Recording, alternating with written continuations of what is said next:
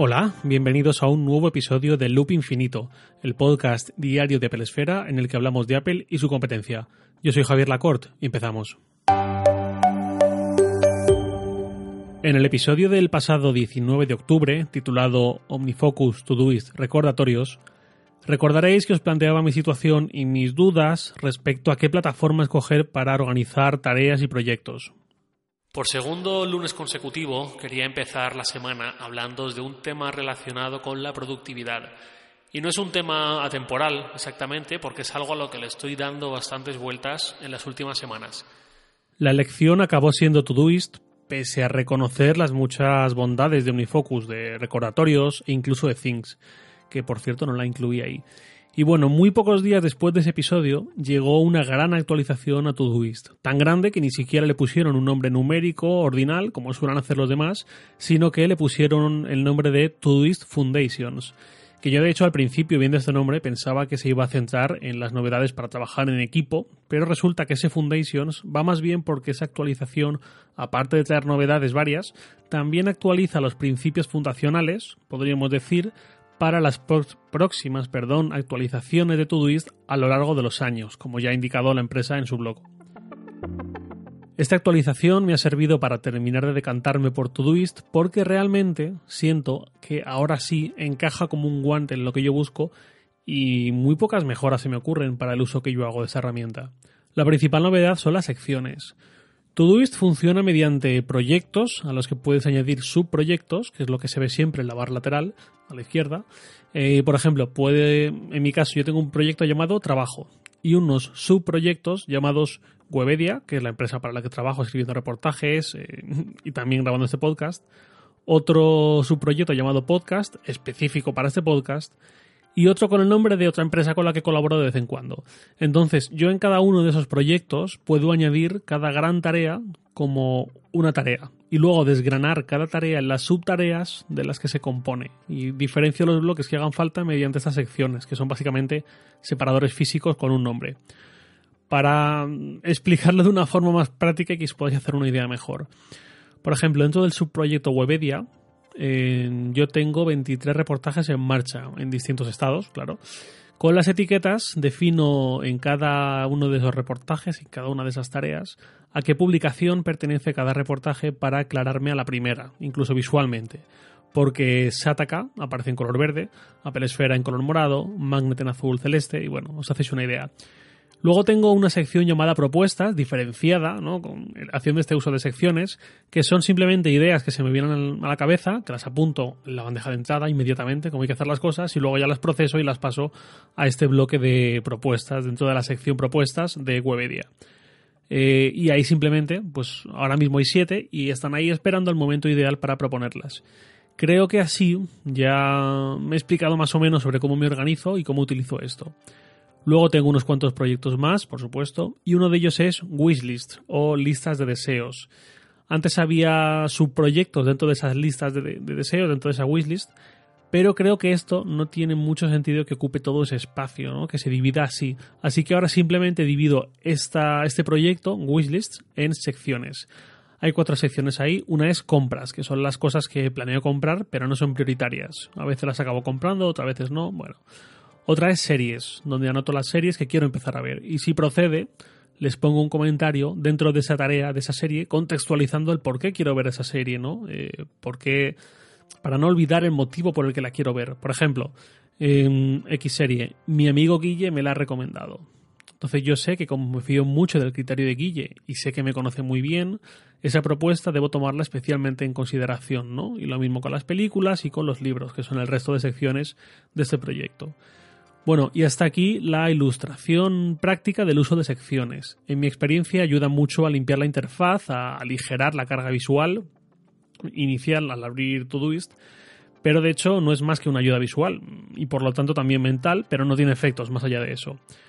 Bueno, y mm, lo siguiente está en lo que Todoist llama botón dinámico para añadir o algo así, que es muy similar al que tiene Things. De hecho, varias de las novedades de, Todoist Foundations están bastante inspiradas en Things, al César lo que es del César. Este botón está ahí en la esquina inferior derecha, ya estaba antes, pero ahora, eh, de hecho, esto de que esté en la esquina inferior derecha es muy del estilo de las guías de diseño que hizo Google hace unos años con Material Design. La gracia de este botón es que ahora podemos arrastrarlo donde queramos para añadir algo nuevo allá donde lo arrastremos, lo cual hace algo más fluido su uso que lo que era hasta ahora, que era un botón estático. Pero bueno, esto tampoco va a ser algo decisivo y revolucionario y simplemente pues mejora un poco la experiencia. De hecho, ni siquiera funciona en todas las vistas. En las vistas hoy, que muestra únicamente lo que tenemos fechado para hoy y las tareas vencidas, pero no completadas. Y en la de próximos siete días, que ahí pues tampoco se puede escoger el mover algo a un punto concreto. Y hubiese estado bien, pero bueno. Luego hay aspectos de la interfaz que han sido reforzados con textos con más contraste o con colores más eléctricos para que no se nos escape nada, entiendo. Y en general son poco más que pequeños retoques visuales, pero que ayudan mucho y denotan la gran atención que está poniendo Todoist en su producto, en sus detalles y en qué consecuencias va a tener para sus usuarios empezar a utilizarlo y cómo pueden hacerlo mejor. Todoist ya era una muy buena aplicación y ahora es aún mejor. Esto de todas formas es algo que, como digo siempre, no es universal. Hay a quien le encajan mejor otras alternativas y lo entiendo perfectamente. Pero igual que digo que OmniFocus es una herramienta brutal, no termino de estar cómodo a largo plazo con ella por esa complejidad que mi juicio destila. Y quizás por eso me guste tanto Todoist. Things también tienen una gran simplicidad, pero para mí le falta algo de versatilidad. Y acabo con un par de comentarios más en torno a Todoist. Uno es que esta actualización también me ha servido para despertar mi curiosidad sobre la empresa, sobre cómo trabajan, sobre el equipo, sobre su fundador. Y me he dado cuenta de que mm, el de Todoist, o mejor dicho, la empresa Doist, que es como se llama la empresa, es un equipo de menos de 10 personas y todos trabajan en remoto, lo cual hace que me caigan todavía mejor. OmniFocus eh, tiene otra filosofía, son unos 150 empleados, con una estructura más corporativa, más tradicional, bueno, también hay que decir que OmniGroup, que es realmente el nombre de la empresa, tiene más productos, aunque OmniFocus sea el más conocido. Eh, de hecho, Doist eh, también tiene otro producto, pero creo que no está al nivel ni de relevancia del propio Todoist, ni mucho menos de las otras aplicaciones de OmniGroup. Y lo otro, ya para cerrar, y que obedece y explica la segunda parte del titular de este podcast, es algo más general sobre la organización personal, tanto puramente personal como aplicada a lo laboral. Al final ahí entra todo lo que tengamos que hacer en nuestro día a día o tengamos proyectado para el futuro. Esto es algo de lo que últimamente me estoy dando especial cuenta, es algo muy hablado y muy sabido, pero que a mí me está costando mucho ejecutar. Y a esto difícilmente hay aplicación que ayude mucho, es, es más una cosa mental es diferenciar entre lo urgente y lo importante y sobre todo actuar en consecuencia. Hay un método de productividad muy conocido que es el método Eisenhower, se llama así porque viene del presidente de Estados Unidos eh, de mediados del siglo pasado, que también estuvo participando en el desembarco de Normandía y bueno, este método viene a diferenciar entre ambos tipos de tareas, importante y urgente, y em, las combinaciones entre ellas, ¿no? Es decir, las tareas que son importantes y urgentes, las tareas que son importantes y no urgentes, lo que es importante pero no es urgente y lo que ni es urgente ni es importante. Y da algunas pautas sobre qué hacer con cada uno de esos tipos. Lo urgente es prácticamente todo lo que tenemos en nuestro día a día.